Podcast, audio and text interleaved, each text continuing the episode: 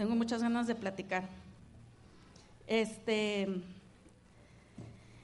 vamos a analizar la voluntad propia y la voluntad de Dios. Vamos a analizar desde el punto de vista la voluntad egoísta, porque nosotros como seres humanos somos muy egoístas, muy egoístas y, y siempre estamos pensando nada más en lo que nos conviene. Como seres humanos, no estoy diciendo como creyentes, como hijos de Dios. Ahorita estamos hablando como seres humanos eh, con el libre albedrío que Dios nos dio. Muchas veces eh, nos movemos a base de la voluntad del egoísmo. Y cuando nos movemos a la voluntad del egoísmo, pasa que nos atrabancamos en las decisiones y tomamos unas decisiones que nos traen unas consecuencias muy dolorosas. Por, por decir gracias, por decidir con el, con el egoísmo, con el ego nada más. Porque, porque siempre estamos pensando en lo que nos conviene, en lo que nuestra carne pide. Y siempre estamos alimentando la carne, ¿verdad? Entonces, pues la voluntad es el deseo, el anhelo de hacer con libertad lo que te plazca, lo que te venga en gana, basado en emociones o en sentimientos. Esa es la voluntad del hombre, esa es la voluntad con la que tú y yo nacimos y fuimos desarrollando. Entonces, y ahí estamos muchas veces batallando con la voluntad por las decisiones que, que tomamos a base del egoísmo, a base del coraje, a base del, del odio, del rencor, de la falta de perdón. La voluntad nos ha llevado a equivocarnos y a tropezarnos. Entonces, cuando batallamos en todas las áreas, en todas las áreas, y miren, este tema, les digo que como hace tres meses que que lo empecé a, que Dios me lo empezó a mover aquí en mi mente, en mi corazón, sobre la voluntad. Y me hablaba a mí, ¿qué estás haciendo? ¿Qué estás haciendo? ¿Cómo te estás moviendo? ¿Qué estás hablando? ¿Qué estás diciendo? Entonces empezó el, Espíritu de Dios a traerme esa palabra, a decirme, educa tu voluntad, porque tú no te riges sola. Entonces, en las áreas de nuestras vidas, ya sea económicamente, aunque aquí todos creo, ya tomamos eh, una o dos o tres veces, creo, las clases de mayordomía con Rubén, ¿verdad? Y ahí nos, nos hablaron cómo tenemos que, poner orden, cómo cuidar las cosas que Dios nos, nos trajo para cuidárselas. Y, escuchamos las clases de mayordomía, pero el orden que nos dan a veces no nos gusta no nos gusta y, cambiamos el orden y le decimos, ¿sabes qué, Señor? Está bien difícil, como me la ponen mejor a mi manera y lo haces a tu voluntad. Háblese de lo que quieras, el diezmo, la ofrenda y en tu casa, con tu matrimonio. El matrimonio, pues, la lucha de poderes, siempre está la voluntad, ¿no? A ver quién puede más, a ver a dónde vas, con quién vas y controlando absolutamente todo. Esa es porque nos movemos a base de la voluntad desde el egoísmo, porque todo para mí, todo, todo yo, o sea, si no alimento mis carencias emocionales, no, no estoy satisfecha. Y nunca vamos a estar satisfechos, porque esa voluntad es egoísta, nada más mira para, para el yo. Y las infinidad de veces que te vas a equivocar tomando decisiones desde la voluntad del egoísmo. Cuando tu voluntad se mueve bajo la perspectiva tuya y no de la perspectiva de Dios, siempre vamos a estar viendo las cosas terrenales y no las celestiales. Cuando tú, tú nada más estás pensando en ti, en lo que quieres, en lo material, en lo que te conviene, Dios no te va a poder revelar la voluntad de Él. Y la voluntad desde el egoísmo se da por la baja autoestima, por las heridas de tu corazón, por la, porque andamos mendigando siempre amor, siempre andamos mendigando amor de los, de los hijos, del marido, del amigo, mendigamos amor. y mendigamos amor y no sabemos amar aparte. No estoy hablando de casa de misericordia, y no se pongan tristes. Aquí no pasa estas cosas. Y tenemos una falta de identidad. Y sorry que este tema lo preparé ayer en la noche y apenas hasta ahora lo terminé. Porque mi pastor así es bien lindo, me avisó en esta semana. Y, y este, entonces casi todos llegamos a la iglesia, casi todos llegamos a la iglesia bien lastimados, bien golpeados por las decisiones que tomamos a base de la voluntad desde el egoísmo. Y cuando llegas a, la iglesia, pues llegas enfermo. Pero pasa que en ciertas iglesias, les menciono y soy sincera en Casa de Misericordia, no porque tenemos unos pastores que predican la sana doctrina. Eh, llegas a la iglesia y pues llegas enfermo, llegas dañado de tu alma con esas heridas. Entonces, hay una gran confusión dentro de los creyentes cuando predican la, doctrina que no es sana, te trae una confusión. Y entonces, dentro del grupo de liderazgo, pasa que pasa que se distorsiona la voluntad de Dios cuando es una doctrina enferma. Y la voluntad de Dios, la voluntad de Dios no es así como muchos que vienen enfermos, y estoy hablando dentro del liderazgo, o sea, dentro del ministerio.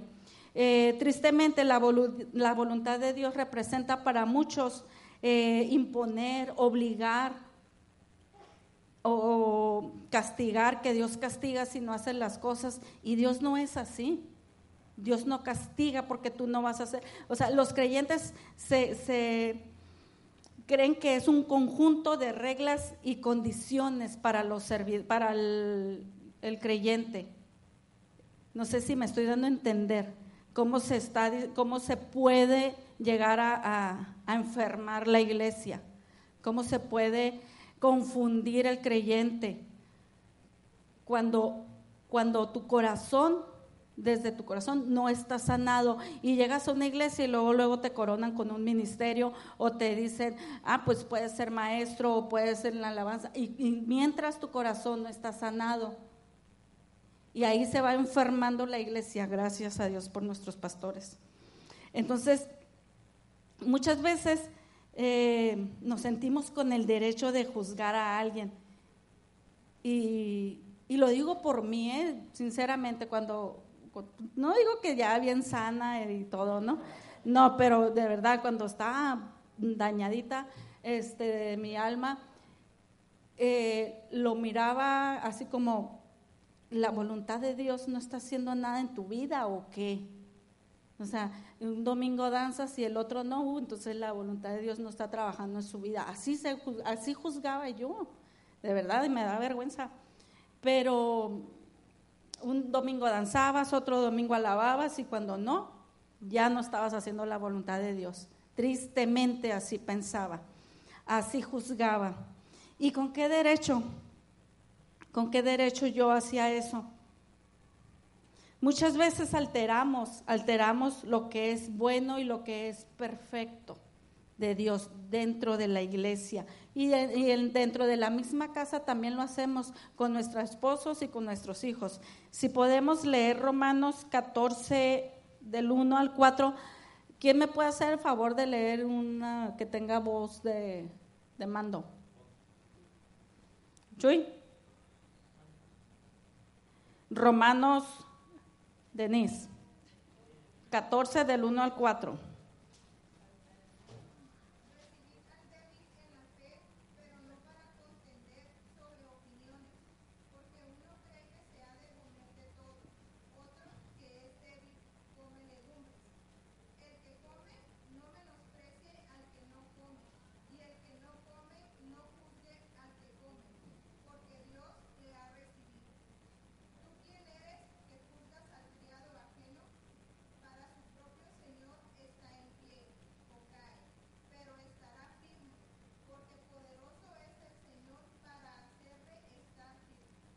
Amén.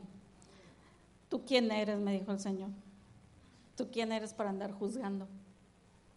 ¿Tú quién eres para saber si se está cumpliendo la voluntad en esa persona o no? ¿Tú quién eres y con qué derecho? ¿Con qué derecho decía yo tal cosa sí y tal cosa no? y lo peor, lo peor es que sin analizar las escrituras, dos, tres versículos que me sabía de memoria y no, ya, ya lo aplicaba. Y saben que, me daba cuenta también que cuando leía la palabra, yo, cuando estaba leyendo cualquiera del Evangelio, cualquier libro de la palabra de Dios, decía, órale, esto le queda a mi marido, oh, esto. O sea, para todo mundo había, para Connie y para Connie. y para todo el mundo había, porque todo el mundo está mal, pero para mí no. Para mí no, no, ya la santa. La santa para mí no había. Y ahí, fíjate que descubrí que, que, que la voluntad de Dios no, no, no, puede ser revelada cuando uno está mirando la paja del hermano y no mira la, la propia. La voluntad de Dios no va a poder ser revelada porque pues estás ocupada ya y no le estás permitiendo a Dios que trabaje en tu corazón. Y, y pues está bien gacho eso. Entonces, Dios nos va a dar la facultad, bueno, Dios nos dio la facultad de decidir, de ordenar nuestra conducta y tú eres responsable, tuya es tu, es tu bronca, lo que tú decidiste. Entonces, pues tú ya, ya, no hay otra, ¿no? Es tu problema, las decisiones que tú tomaste. Entonces, eso es como, como, pues como seres humanos. Entonces, ¿para quién es la voluntad de Dios? Vamos a leer Juan 1.12, por favor. El primero que le encuentre gana y lee.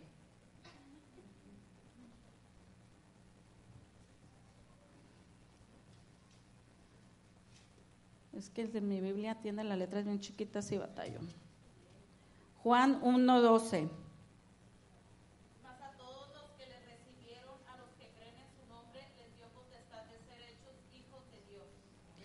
Amén. Ok, entonces, eh, ahora en la semana, la semana pasada, perdón, me preguntaba a alguien, oye, dice, allá afuera están tus hermanas. ¿Y en donde En la puerta están tocando las testigos de Jehová. Y le dije, ay, discúlpame, pero ellas no son mis hermanas. ¿Cómo que no? Le digo, no, no, no son mis hermanas. Dice, pues, según yo, todos somos hijos de Dios. Y le dije, pues, pues no, fíjate, pues qué mal, ay, qué mal estás. no. Y le digo, no, no, son creación. Son creación, todos somos creación de Dios, pero no todos somos hijos de Dios. Y ahí mismo en, en el versículo que leímos dice que, que todos los que le recibieron y creyeron en su nombre, todos los que creemos en Jesucristo y le recibimos somos sus hijos. O sea que no es para todos. Si aquí todos ya le recibimos, si aquí todos ya creímos en su nombre, eh, la voluntad de Dios es para ti y para mí. Así que mira, no hay vuelta atrás. Ahora sí viene lo bueno. Entonces dice, Jesús, cuando tú crees en Jesús, Sí, cuando tú crees en Jesús, te va a revelar su verdad, su gracia, su misericordia, su amor, su perdón y la perfecta voluntad del Padre cuando nosotros creemos en Jesús. ¿Cómo vamos a aceptar esa voluntad de Dios? ¿Cómo vamos a, a decidir aceptar la voluntad de Dios? Por medio de las escrituras vamos a descubrir lo que el Padre nos tiene revelado para nuestras vidas, cuál es la voluntad buena, perfecta y agradable que tiene para nuestras vidas, ¿verdad? Entonces, mientras tú y yo, e, e, esto siempre lo he tenido en mi mente, a ver si no me caigo, ¿no? esto siempre lo he tenido en mi mente y, y todos los días, todos los días me, me mueve mucho mientras tú y yo estemos conscientes o vayamos desarrollando esa conciencia del valor, de la presencia de la persona, del Espíritu Santo en tu vida, va a ser revelada la voluntad del Padre. Porque es el Espíritu Santo quien nos guía a toda verdad y a toda justicia. Pero si nosotros no despertamos esa conciencia y la vamos desarrollando por medio de la palabra, no vamos a saber qué Dios tiene para nosotros o qué es lo que quiere para nosotros, porque Él tiene un propósito específico para cada uno y para la iglesia. Pero es por medio de la palabra y es estar conscientes, es en serio, tenemos que estar conscientes. E, es triste ignorar al Espíritu Santo, lo digo por mí porque muchos días lo he ignorado por andar afanada como Marta, haciendo el quehacer o haciendo mil cosas y lo ignoro. Y cuando caigo en cuenta, cuando me cacho de que, oye, ni me has pelado ni nada, ni siquiera te has sentado a platicar conmigo. Mi voluntad fue hacer los quehaceres y andar corriendo para allá y para acá pero ¿a qué horas me vas a dedicar? Dices estar consciente de la presencia mía en tu vida y a qué horas me vas a hacer caso. Entonces procuro yo repetirme esas palabras eh, todos los días, en todo momento y ahorita el Espíritu Santo está aquí. No ignoremos, no lo ignoremos. Entonces, como Él nos revela todo, y cuando nos va revelando, conforme nos va revelando a nosotros, nuestra voluntad se va educando. Entonces ya no nos movemos tanto por el egoísmo. Digo tanto porque somos humanos, ¿verdad? Entonces vamos a ir aprendiendo conforme el Espíritu Santo vaya sanando y le vayamos permitiendo que vaya sanando nuestro corazón. Y Él nos va a ir dando la identidad de su Hijo Jesucristo. Entonces vamos a hacer un pequeño resumen de lo que vimos acá, a ver si no hubo como que me revolví yo y lo revolví a ustedes. Entonces, primero vimos que por carencias afectivas tenemos muchas veces una voluntad, muchas veces, ¿eh? no todo el tiempo, una voluntad egoísta. Llegamos enfermos a casa de misericordia, pero como aquí se enseña una doctrina sana, vamos sanando. Aprendemos que la voluntad de Dios es para nosotros, sus hijos. Y el cuarto, el cuarto, ay, aquí le puse el cuarto, ustedes no sabían que era el cuarto, pero yo digo el cuarto. ya, ahora ya saben mis puntos. aquí está también lo grave. Ningún hijo va a entrar a la voluntad del Padre sin una gran lucha. No es fácil, no es fácil. Todos vamos a entrar a la voluntad del Padre peleando. No con Dios. Bueno, a veces nos encontramos peleando con Dios, ¿no? A veces yo me he encontrado peleando con Dios que me dice, oye, no, espérate Señor, está más mejor acá y ocupada en mil cosas y no le hago caso. Pero vamos a tener una lucha con nosotros mismos. Esa es la gran batalla, la batalla de nuestra mente. La batalla de nuestra mente es que nosotros tenemos que educar a nuestra voluntad. Tenemos que morir muchas veces a nuestra propia voluntad. Podemos leer, por favor, primera de Pedro 4.2.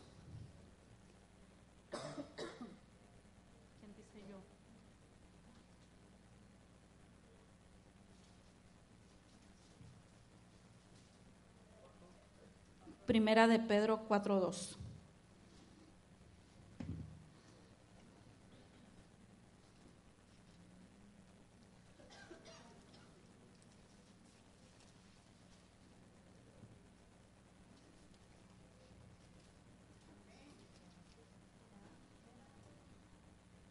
¿Quién va a leer? A ver. No no pasarán el resto de la vida siguiendo sus propios deseos, sino que estarán ansiosos de hacer la voluntad de Dios. O sea, esa palabra ansioso, o sea, vamos a estar bien desesperados por hacer la voluntad de Dios. Ojalá lleguemos todos a ese nivel de estar desesperados y de estar ansiosos por hacer la voluntad de Dios. Entonces, tenemos que buscar a nuestra voluntad y la lucha es con nosotros mismos. Cuando se trata de sanación interior, de sanar las heridas del alma, ahí tenemos que educar a nuestra mente, leer la palabra y ver qué es lo que Dios tiene revelado para nosotros y aceptando, aceptando su voluntad. Siempre en tu vida, durante lo largo de tu vida, te vas a encontrar cara a cara con, con el pecado. Siempre en tu vida te vas a encontrar cara a cara con la muerte, con la enfermedad, con la desilusión, con la tristeza. Te lo vas a tener que topar así. Y en esas crisis de la vida, o en esas eh, crisis de escasez, o cuando estamos a un clic de darle para ver pornografía, cuando estamos a un clic de, de, darle para ver cosas indecentes, cosas que a Dios no le agradan, cuando estamos cara a cara con el pecado, cuando te ofrecen droga, cuando eres infiel a tu esposo o a tu esposa, cuando estás a punto de ser infiel, cuando estás a punto de fornicar, cuando estás a punto de robar o de mentir, nos vamos a encontrar cara a cara. Y, y sabes, o sea, nada más vas a tener dos opciones, nada más tú y yo tenemos dos opciones. O vas a hacerlo a tu manera o vas a hacerlo a la manera de Dios. A tu manera sabes que es bien fácil y a mi manera es bien fácil. ¿Por qué? Porque vamos a alimentar la carne. La carne está acostumbrada a que todo el tiempo la estás alimentando. Pero cuando eh, decides aceptar la voluntad de Dios, ahí te va a costar trabajo. Hacer la voluntad del Padre es difícil. Es difícil cuando empezamos a trabajar, a educar la voluntad. Cuando empezamos a educar la voluntad, vamos a tener que morir a la carne. Vamos a tener que darle la vuelta al pecado. A tener fe para creer que vamos a sanar.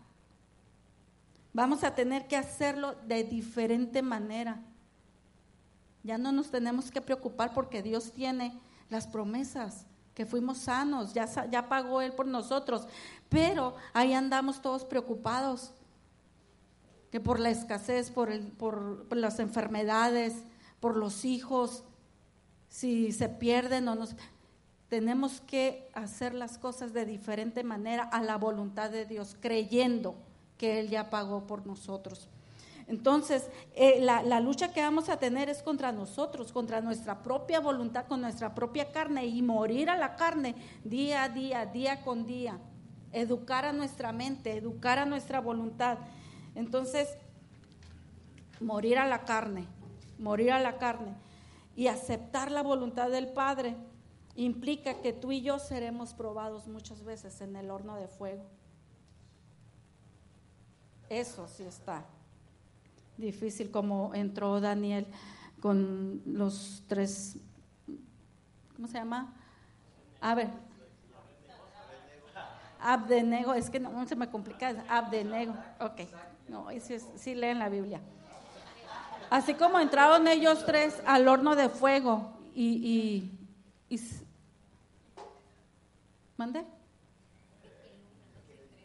Ah, ok. Así como entraron ellos al horno de fuego, así nosotros también vamos a ser probados como cristianos. Vamos a va a ser nuestra fe va a ser probada. Y va a ser probado cuando nos pongan la tentación aquí cara a cara. Vamos a ser probados.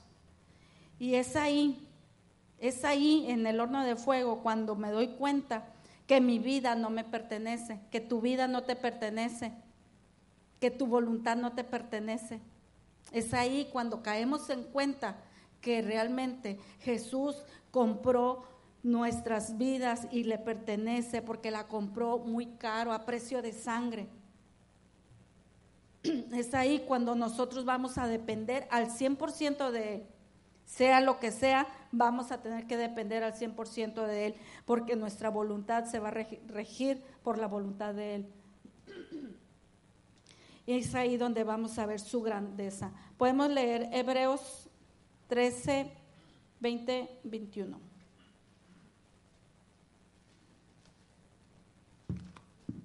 Qué bonito soy en la Biblia. Le voy a decir al pastor que todos traían Biblia.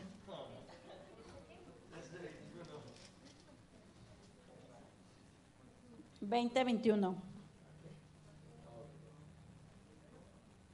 Y ahora que el y ahora que el Dios de paz, quien levantó de entre los muertos a nuestro Señor Jesús, el gran pastor de las ovejas, y que ratificó un pacto eterno con su sangre, los capacité con todo lo que necesitan para hacer su voluntad, que Él produzca en ustedes, mediante el poder de Jesucristo, todo lo bueno que a Él le agrada. A Él sea toda la gloria por siempre y para siempre. Él nos capacitó. Y así como Jesús hizo la voluntad del Padre, nosotros también estamos llamados a hacer la voluntad del Padre.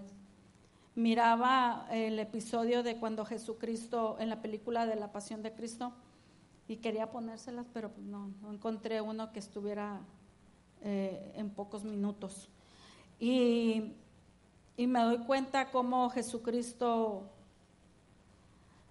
100% hombre y 100% Dios, se hizo hombre, se hizo hombre para ir a la cruz por nosotros, pero hizo la voluntad del Padre, o sea, Él dice, o sea, estoy, estoy tan afligido, estoy tan triste y, y sudó sangre de nada más de pensar en el dolor, en el sufrimiento que se iba a acercar en la cruz cómo Jesucristo este, le pidió al Padre, Señor, pues, si es posible, pasa de mí esta copa y que no se haga como yo quiero, sino como tú quieres. En el monte de Getsemaní ahí estaba arrodillado, orando, clamando al Padre y muchas veces tú y yo nos hemos encontrado de tal manera.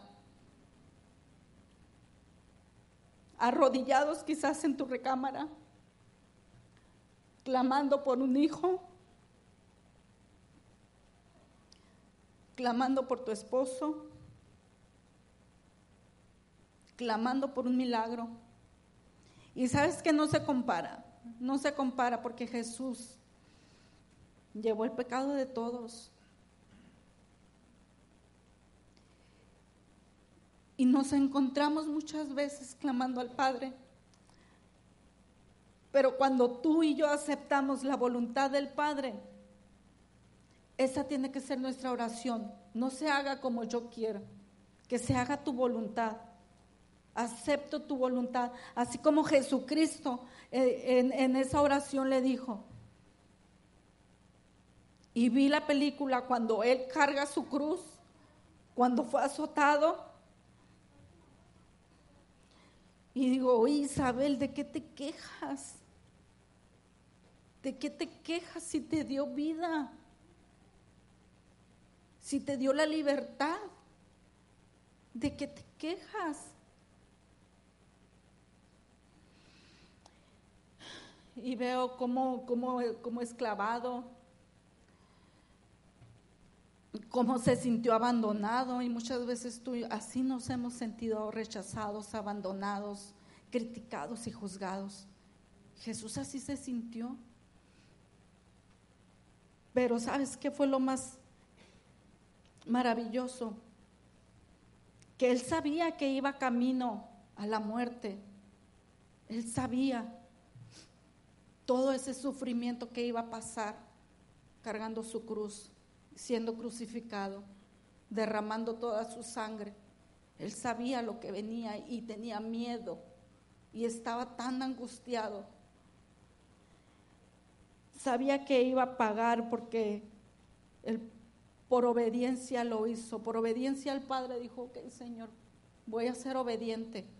Así tú y yo tenemos que ser obedientes por amor a Cristo. Él sabía que iba a morir, pero él sabía que iba a resucitar al tercer día. Él sabía que iba a resucitar todo glorioso,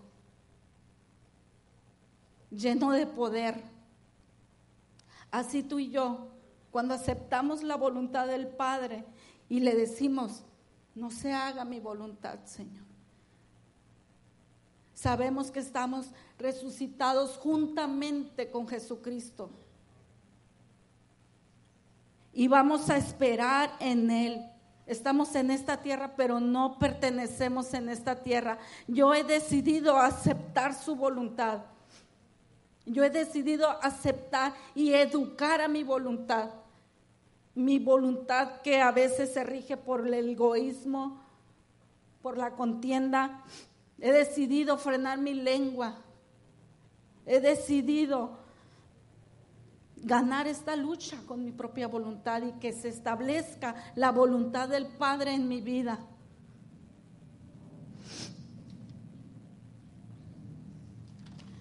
Porque morir a mi voluntad, morir a mi carne, yo sé que me esperan delicias a su diestra. Yo decido creer así. Yo decido creer en su voluntad que es buena, perfecta y agradable. Todos estamos llamados a padecer, así como Jesucristo padeció en la cruz. Tú y yo estamos llamados a padecer. La vida cristiana no es un color de rosas.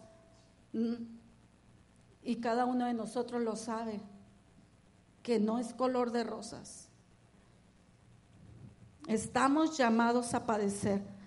Voy a buscar el versículo para que vean.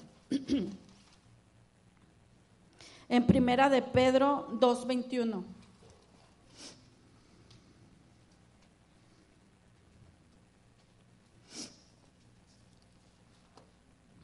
Quien la encuentre primero, por favor. Pues para esto fuiste llamados, porque también Cristo padeció por nosotros, dejándonos ejemplo para que sigas sus pisadas. Para que sigan sus pisadas. Estamos llamados a menguar para que Él crezca. Estamos llamados a someter nuestra voluntad para permitirle al poderío de su voluntad en nuestras vidas, que trabaje con nosotros, que sane nuestras heridas. Y permitirle al Señor que escudriñe nuestros corazones, porque como dice la palabra que el corazón es engañoso, ni tú ni yo lo conocemos, solamente Dios nos revela, pedirle, examina mi corazón, Señor, porque estoy triste y no entiendo por qué, pero el Espíritu que todo lo escudriña y todo lo examina, nos revela, nos revela cuál es la voluntad de Dios. Yo los invito, iglesia. Yo los invito como hermana suya que permitamos que la voluntad de Dios sea en nuestras vidas. Primeramente, aceptándola y educando nuestra voluntad para evitarnos muchos problemas y desgracias. Vamos a orar.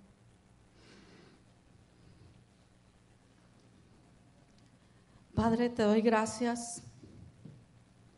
Te doy tantas gracias, Señor. Gracias, Padre, porque tu voluntad es buena.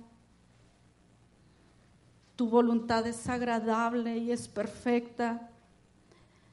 Gracias, Padre, porque tú nos enseñaste el camino. Y eres tú, Jesús, el camino, la verdad y la vida. Gracias. Yo en esta noche te pido, Espíritu Santo, que nos ayudes, que nos ayudes a educar nuestra voluntad, que nos ayudes y nos des fuerza en nuestra voluntad para aceptar tu voluntad